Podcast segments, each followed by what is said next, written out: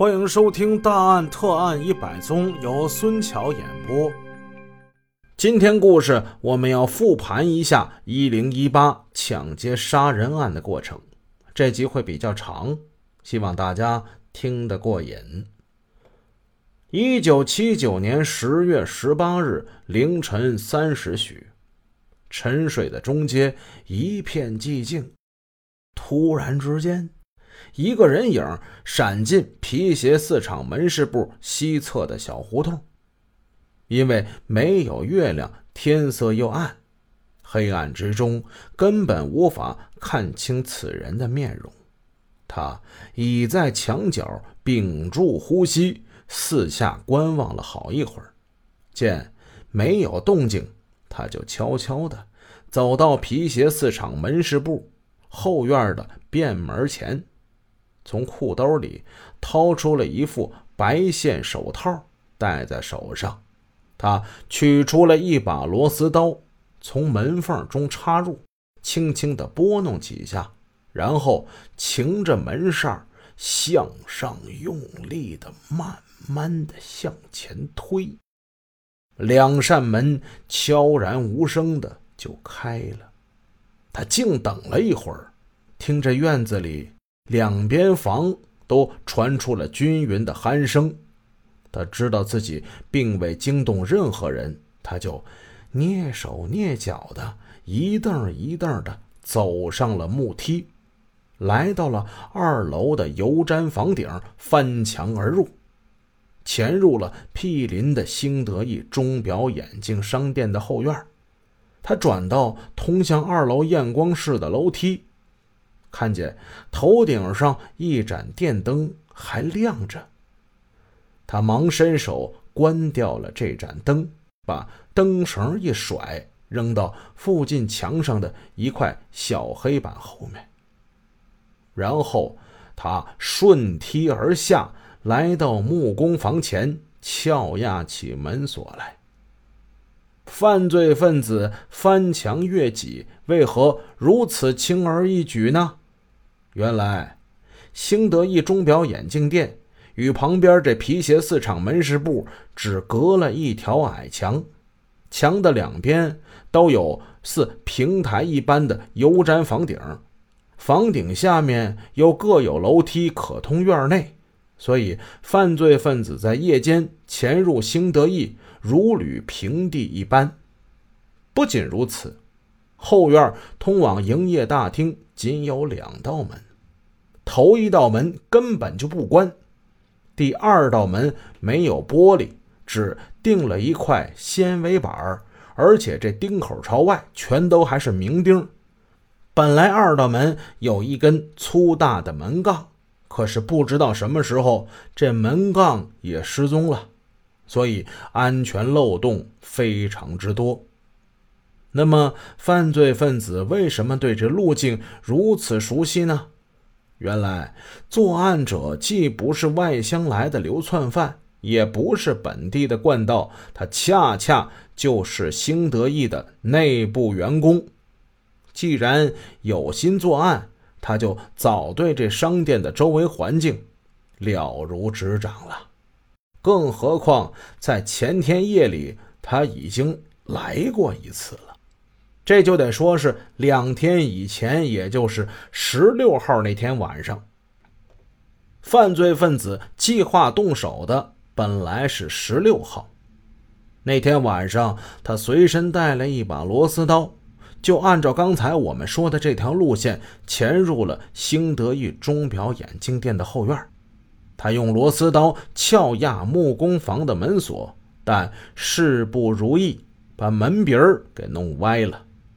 他转身来到二楼验光室，拿出一把刻丝钳子回来，把这门鼻儿弄直，将锁压开，打开了木工房。他事先计划好要借用的这些作案工具应有尽有。下一步，只要再打开营业大厅后面那两道门，就万事大吉了。俗话说得好，做贼心虚。虽然他已经早就横下一条心，要干这罪恶的勾当，可是事到临头，毕竟还是心惊胆寒、虚汗直冒，浑身这毛孔都发着炸。特别是要撬这二道门的时候，他更是紧张。忽然，他耳边隐隐约约听到了更夫罗民的说话声。哎，他不觉打了一个寒战，心里就暗想：这这老家伙，他明明是一个人打更，他他跟谁说话呢？说的是梦话，还是还是？还是怎么回事？他自言自语，他干什么呢？此人狐疑未定，他害怕的退回到木工房之中，坐在长条木凳上，一坐就是两个小时。这两个小时给他做的这个难受啊，吓坏了。眼看着天就快亮了，最后他只好怀着贪念、难舍而又忐忑恐惧的。顺着原路，呃，他又回去了。别看十六号这天他没有得手，而今天十八号这天，他十分的顺利。很快的，他就将小木匠刘简那个小锁他给弄开了。黑暗之中，他把作案所需的斧子、拔撸子、钳子、扁铲一样一样摸在手里。他将刘简一件工作服上衣、一条三合一的底缺凉裤子穿在身上，又戴上刘简那顶蓝色毛料的帽子。他取下一把刨子，把刨子上的刨刃给拿下来，将刘简挂在墙上的一件旧衬衫摘了下来，并割掉了一只衣袖，用这个衣袖。他蒙住了脸，只露出两只眼睛，把这帽檐往下拉一拉，紧紧地压住眉毛，成了一个不折不扣的蒙面大盗。他做的如此缜密，唯恐罗民惊醒，作案不成，反被认出。紧接着，他走进隔壁的锅炉房，换上放在角落里的。刘简那双胶底布鞋，然后他蹑手蹑脚的来到营业大厅第一道门，将耳朵紧紧的贴在房门，静听了许久。他没有听到营业大厅里有什么声响，他断定老更夫罗民此刻正在熟睡。于是，他将门上的纤维板取下，探身拔开门销，悄然走进营业大厅，借着街灯透过玻璃窗照进来的微弱的灯光，其中，他看见有一个玻璃货柜比其他的货柜向外移出来一块那显然就是更夫罗民搭的铺盖板儿。作案之前，犯罪分子已经定下了两条规矩：第一条，必须得杀了更夫罗民；第二条，只要现款，不要手表。他见罗民正在酣睡，手持利斧直奔而去。老更夫罗民是长工出身。一九四六年起就在兴德一钟表眼镜店工作，为人耿直，工作那更是兢兢业业。老罗民打更本来是不常睡觉的，总是爱拿着根棍子这儿捅捅那儿敲敲，有时候还故意咳嗽两声。呃，嗯嘛。每个晚上他都认认真真的巡视商店的每个角落，但是。事有凑巧，偏偏今天晚上他喝了二两白干所以到了下半夜，睡意正浓，鼾声大作。老罗民做梦也想不到，一个跟他低头不见抬头见，一口一个罗师傅叫着可甜的一个人，此刻正手持利斧，满脸杀气的向他走来。由于杀人过程太过残忍，主播在这儿就不细描写了。